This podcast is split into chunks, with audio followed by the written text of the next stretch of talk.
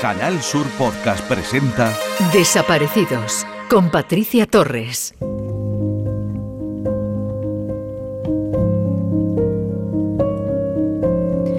Para los familiares de desaparecidos no hay final, ni bueno ni malo en sus casos. Siguen en ese infierno como el primer día, incluso con mayor incertidumbre, angustia y desgaste. El sentimiento de abandono y soledad es común en ellos. Incluso lamentan la indiferencia por parte de las autoridades políticas y el distinto tratamiento que se realiza entre unas y otras desapariciones por parte de las fuerzas y cuerpos de seguridad del Estado. En este espacio, los familiares piden el apoyo de las instituciones, que no tienen, y reclaman mayor atención ya que se siente absolutamente abandonados. Bienvenidos a Desaparecidos. Alerta Desaparecidos. Fermín Parrado Corbalán, de 50 años, desaparece el 17 de marzo del 2018 en Sanlúcar de Barrameda, en Cádiz. Mide 1,67 y pesa 60 kilos. Tiene el pelo negro, corto y liso y necesita medicación. Si tiene alguna información sobre Fermín, póngase en contacto con la Policía Nacional al 091, Guardia Civil al 062 o al 112. En Canal Sur Podcast Desaparecidos con Patricia Torres.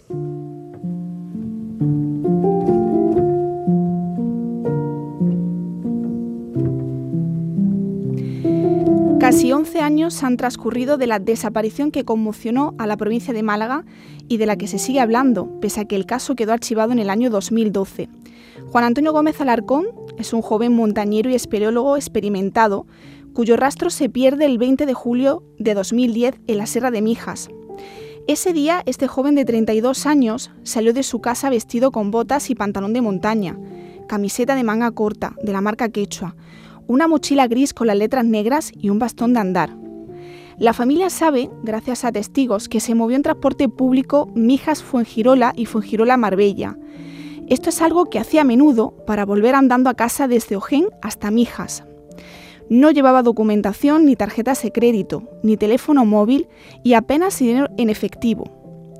Al parecer algo normal cuando iba a la sierra, cuando se disponía a pasar dos o tres días como tantas veces había hecho pero esta vez no volvió.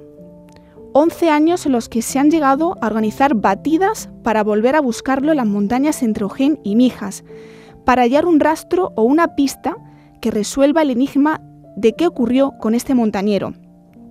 Hoy charlamos con la hermana de Juan Antonio, Carmen. Bienvenida y gracias por estar hoy en Desaparecidos. Hola, gracias a vosotros por invitarme. Bueno, Carmen, ¿cómo se encuentra la familia? ¿Cómo te encuentras tú y cómo se sobrelleva 11 años sin noticias de Juan Antonio? Bueno, pues esto es algo bastante difícil de, llevar, la verdad, y eh, nunca mm, es difícil no ponerse la piel cuando cuando no te toca a ti, ¿no? Y, la verdad es que es un lastre ¿no? en, en la vida porque siempre se trata de, de seguir buscando y seguir viviendo, ¿no? Una frase que digo muchas veces, ¿no? Que a veces es difícil encontrar ese equilibrio entre seguir buscando y seguir viviendo porque es complicado, ¿no? Porque nunca quieres dejar de buscar, pero también tienes que, seguir con tu vida, ¿no? Hmm.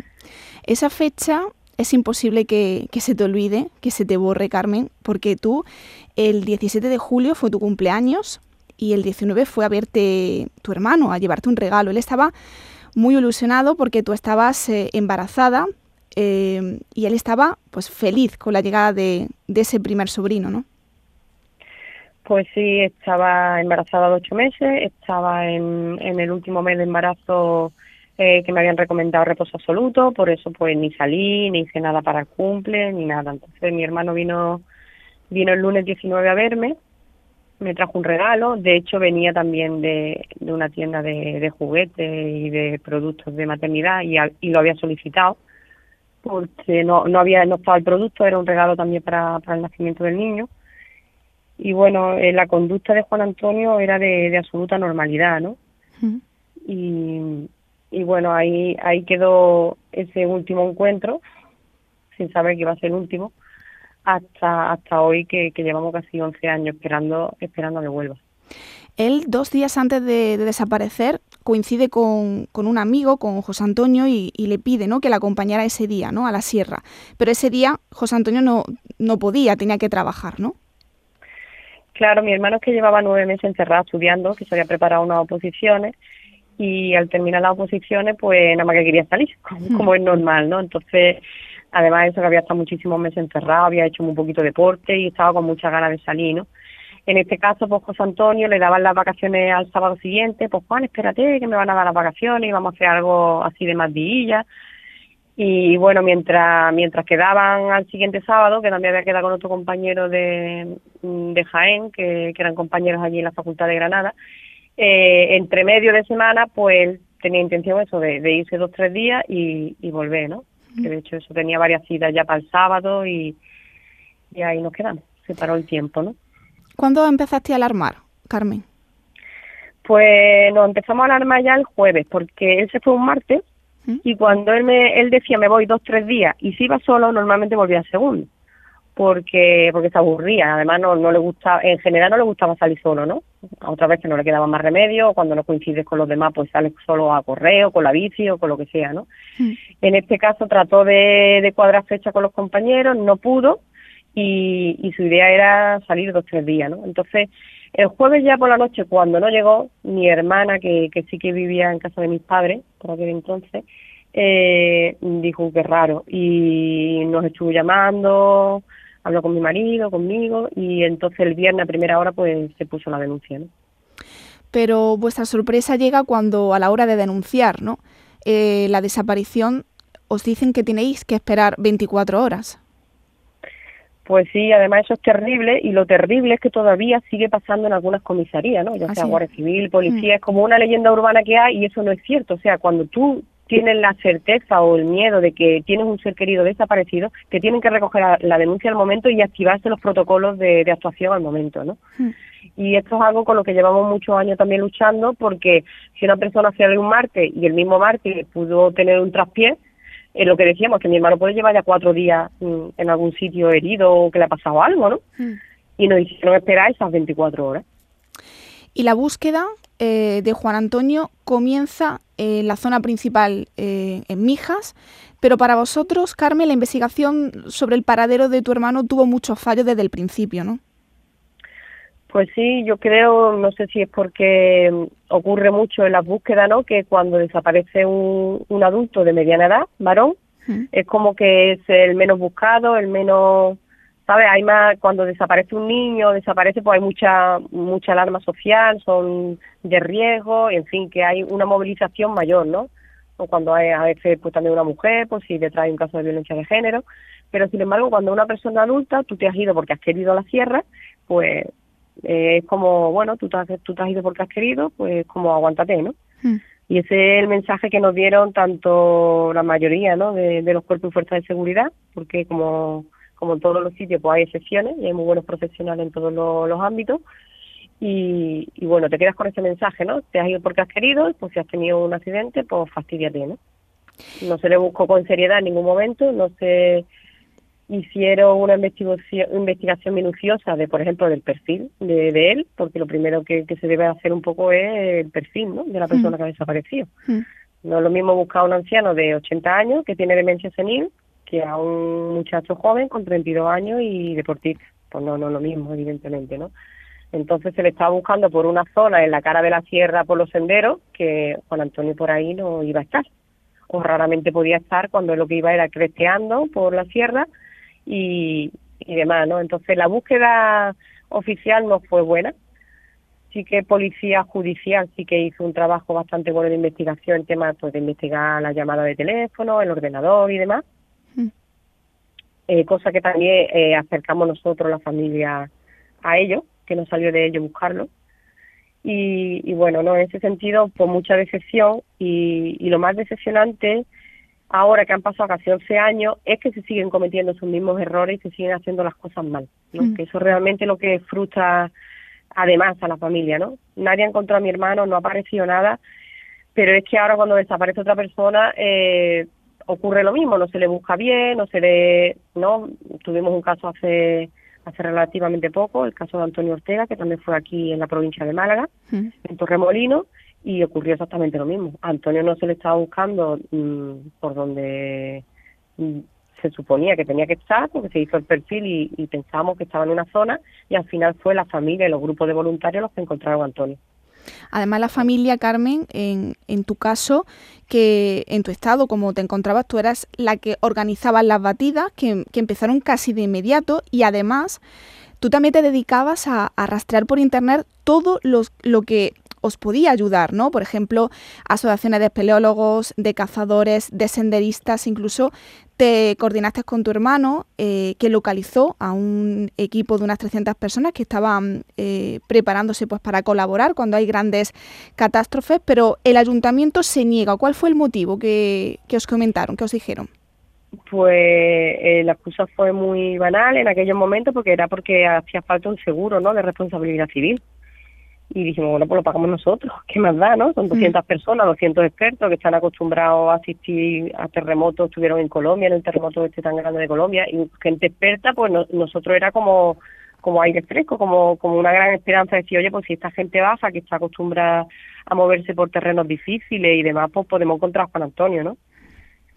Incluso intentáis afinar un poco más y con el amigo de, tu hermano, con José Ángel, que también eh, luchó muchísimo por encontrarlo. Organizaste incluso varios cursos de búsqueda, que los demás también hicisteis, o fuisteis a Madrid eh, a aprender, luego erais vosotros los que impartíais esos, esos cursos en Mijas para que la gente aprendiera y os ayudara a buscar con más conocimiento, ¿no?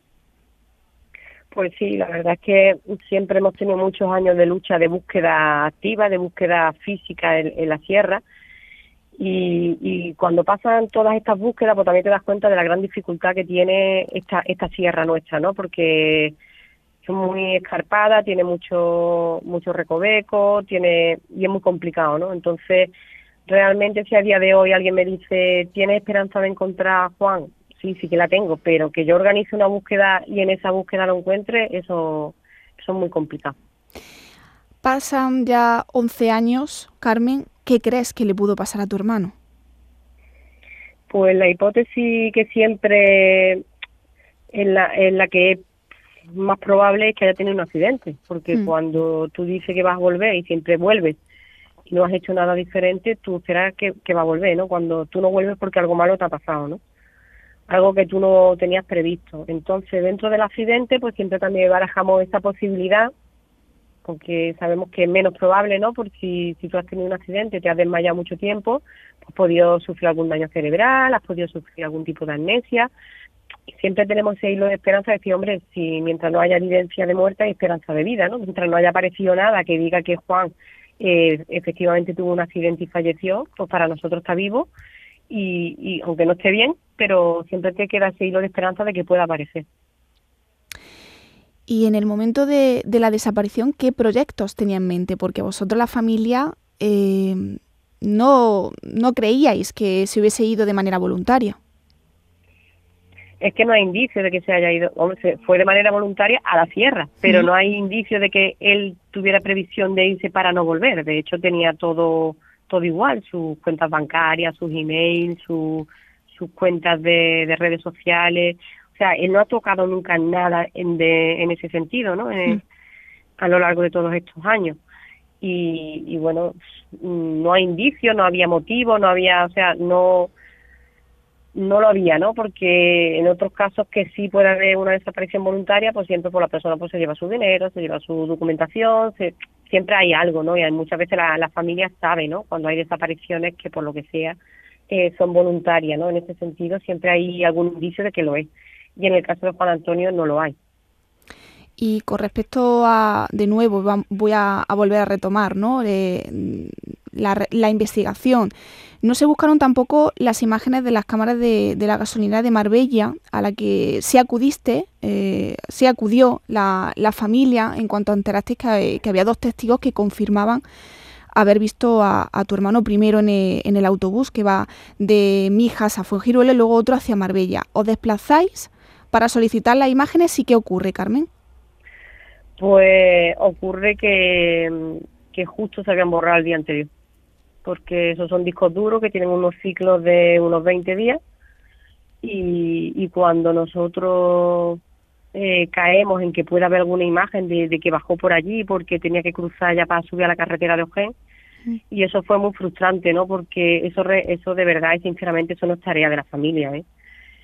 Eso hay una dejadez por parte de los cuerpos y fuerzas de seguridad porque solicitan las cámaras a los 22 días. ¿eh? Y esto dicho por comercio a los que le habían solicitado las cámaras. Que nos llamaron a nosotros mm, frustrados también de decir, hay que ver que, que me, avisan ahora a los 22 días y yo esas imágenes no las tengo, ¿no? Que pueden haber recogido el paso de Juan Antonio por delante de esos establecimientos. Y eso para la familia es muy frustrante y lo que además nos frustra más es que sigue pasando. Hmm. Dice, bueno, pues había un error, o había una descoordinación, o ha habido, pero no, es que sigue pasando, ¿no? Y eso la verdad es que es durillo también de sobrellevar. Y también en alguna ocasión eh, has lamentado ¿no? que, su búsqueda no tuviera la misma respuesta eh, que la que en su día tuvo la de la ex medallista olímpica eh, Blanca Fernández Ochoa. Mm, bueno, sí, que es verdad que nos sentimos un poquito frustrados, ¿no? Siempre muchas familias decimos que hay desaparecidos de primera y desaparecidos de segunda, ¿no? Mm. Porque el despliegue que hubo, ojo, que a mí me parece estupendo que haya ese despliegue, que desaparece una persona y hay que encontrarla, ¿no? Pero el despliegue que hubo para buscar a, Fernández Ochoa pues no es el mismo que, fue para mi hermano, ¿no? Ni para mi hermano ni para cientos de desaparecidos al año que hay en España, ¿no? Y, y, bueno, sí que es frustrante porque dice, para mí no es más valiosa una persona que otra, ¿no? Somos todos personas y deberíamos, se debería de buscar a todo el mundo por igual y eso a la hora de la verdad no es así, ¿no? Entonces, la verdad es que un poquito doloroso porque el, caso de Blanca era similar al de mi hermano. Quería desconectar, quería salir, eh, se había ido a un sitio que conocía. Deportistas. Deportistas, eh, en fin, que había mucho, muchas similitudes y me sentí muy identificada con el caso de Blanca, ¿no? Hombre, da pena que haya que, que el final haya sido un final triste, pero ellos tienen un final, ¿eh? Pero eso quiere decir... Sí, Carmen. No, que lo que quiere decir era que existen, que hay medios, ¿no?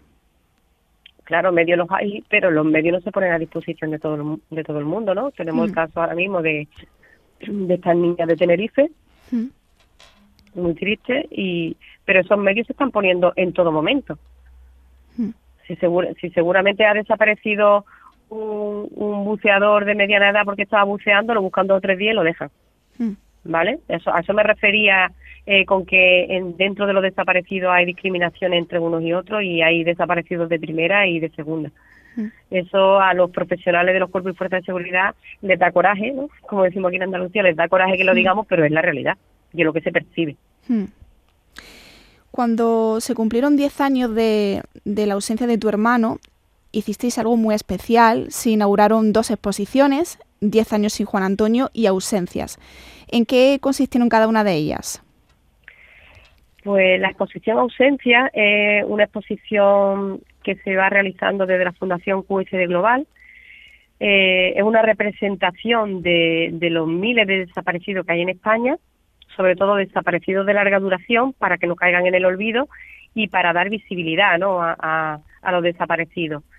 Eh, eso, eh, la, la exposición consistía en unos totem gigantes, ¿no? grandes, eh, con imágenes de familiares de personas desaparecidas pues buscando a sus seres queridos y era bastante impactante. La, la otra exposición, que era solo de Juan Antonio, era la recopilación de cartelería y actos que hemos ido realizando a lo largo de esos diez últimos años, ¿no? Pues búsqueda, eh, exposiciones de fotografía, eh, todo lo que se nos ha ocurrido, ¿no? Porque a lo mm. largo de estos años hemos hecho muchas actividades diferentes, ¿no? Para mm. recordar a Juan Antonio. Cada año la familia hace un homenaje para que nadie olvide eh, a Juan Antonio. No sé si este año tenéis algo pensado. Pues tenemos algo pensado y lo transmitimos para que nuestros oyentes, por si alguien quiere participar. El pasado 9 de marzo se inauguró en Mija el, mirador Juan Antonio Gómez Alarcón. En Mija hay un mirador muy bonito que no tenía nombre, siempre ha sido el mirador, y, y está la circunvalación de Mija, y para la familia es un orgullo que lleve su nombre y por ello eh, este 20 de julio, que se cumplen 11 años de la desaparición de Juan Antonio, vamos a hacer un acto allí eh, que va a consistir en, lectura de, poemas mm. Eh, relacionados con la Sierra de Mija y, y con la desaparición de Juan Antonio.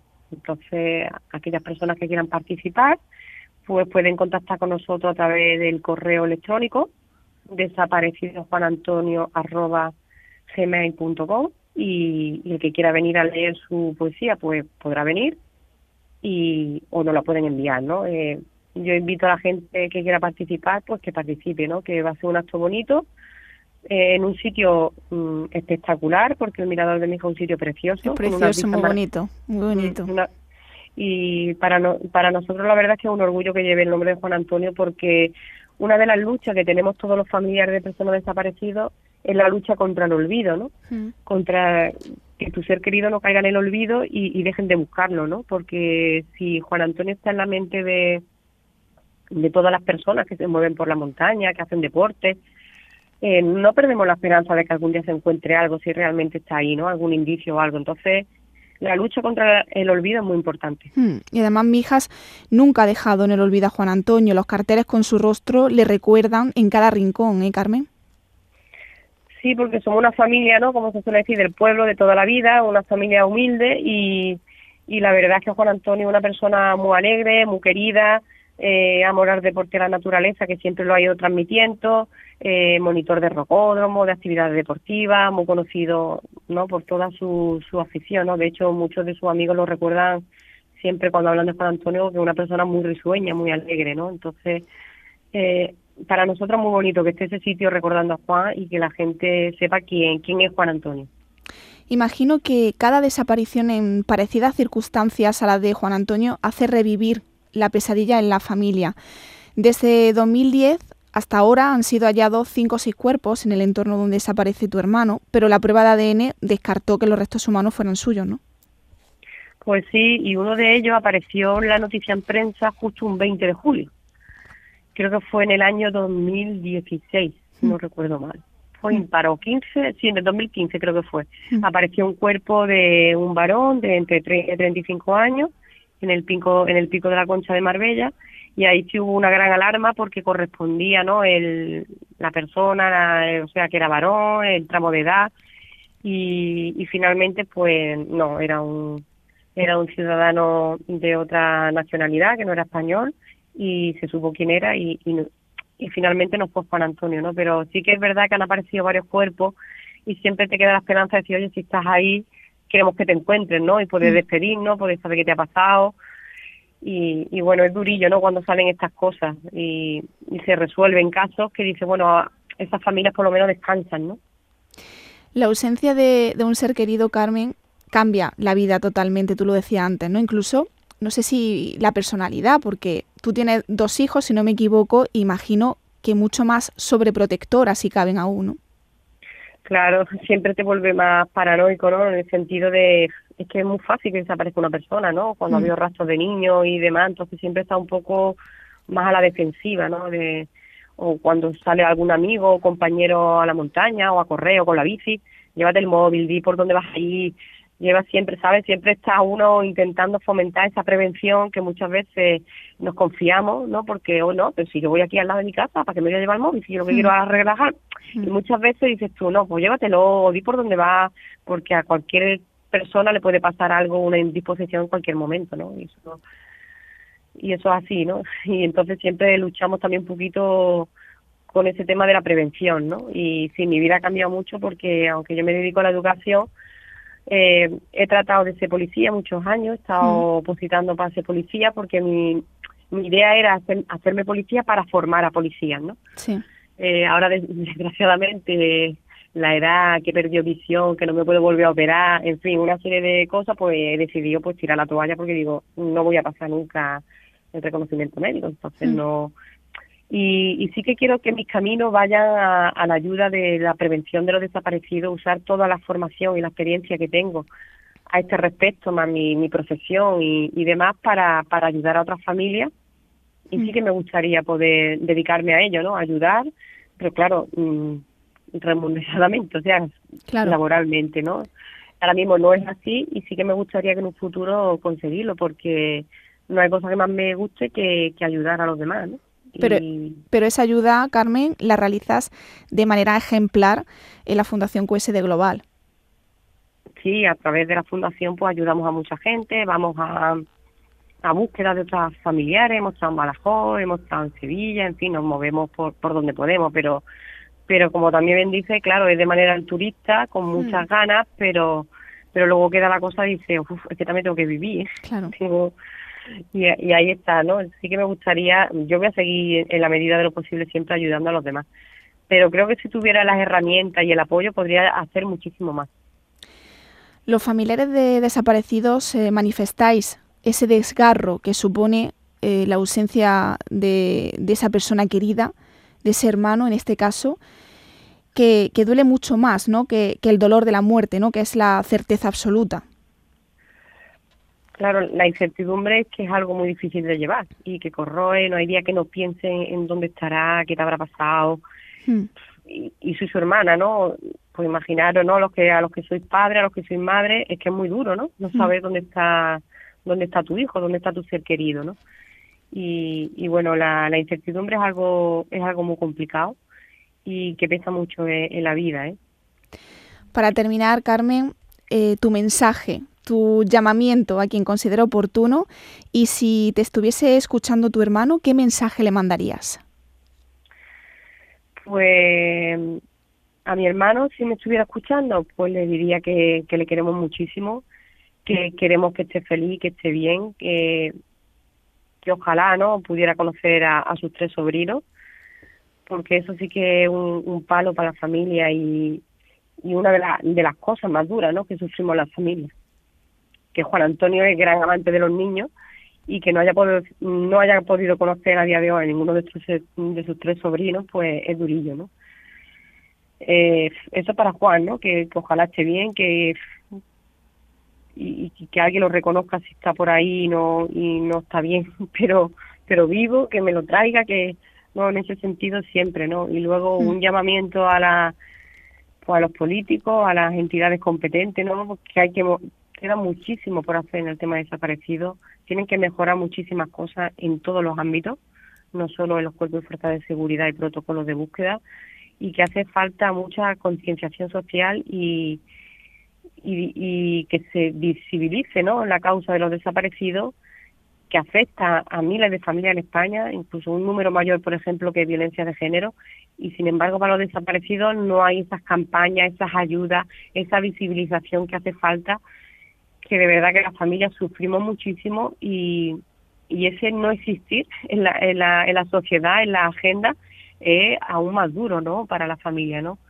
Hace falta muchísima concienciación social y, y muchos programas como este que, que abran los oídos de, de los oyentes, ¿no? Que, que de verdad que somos muchas familias sufriendo y que en algunos casos se pueden eh, resolver gracias a la colaboración ciudadana y hay mucho por hacer y, y entre todos poquito a poco pongamos nuestro granito de arena. Gracias, Carmen, por recordar el caso de tu hermano con nosotros, eh, mandarte a ti y al resto de la familia un abrazo muy grande y mucho ánimo y gracias de nuevo. Pues muchas gracias a vosotros por vuestro programa y vuestra iniciativa de, de eso, ¿no? De dar visibilidad a los desaparecidos, a los casos aún más antiguos, ¿no? De larga duración que, que sí que van quedando en el olvido y que hacéis una gran, una gran labor, ¿no? Gracias a todo el equipo, muchísimas gracias. En Canal Sur Podcast Desaparecidos con Patricia Torres. Alerta desaparecidos. Raquel Pozo García, de 34 años, desaparece el 16 de mayo del 2017 en Puerto Real, en Cádiz. Mide 1,56 de estatura y pesa 55 kilos. Tiene el pelo castaño y también los ojos castaños. Raquel tiene dos tatuajes en el pecho y en el pie que ponen Daniel y otro en la espalda, con dos delfines.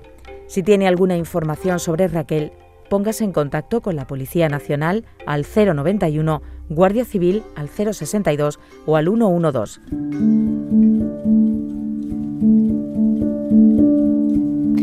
Aquí termina por hoy Desaparecidos. Recuerde que también les espero todos los miércoles en directo, a partir de las cinco y media, en la sección La Tarde en tu búsqueda, en el programa de La Tarde con Mariló Maldonado, con más casos de desapariciones. Gracias por habernos acompañado y hasta el próximo programa. En Canal Sur Podcast han escuchado Desaparecidos con Patricia Torres.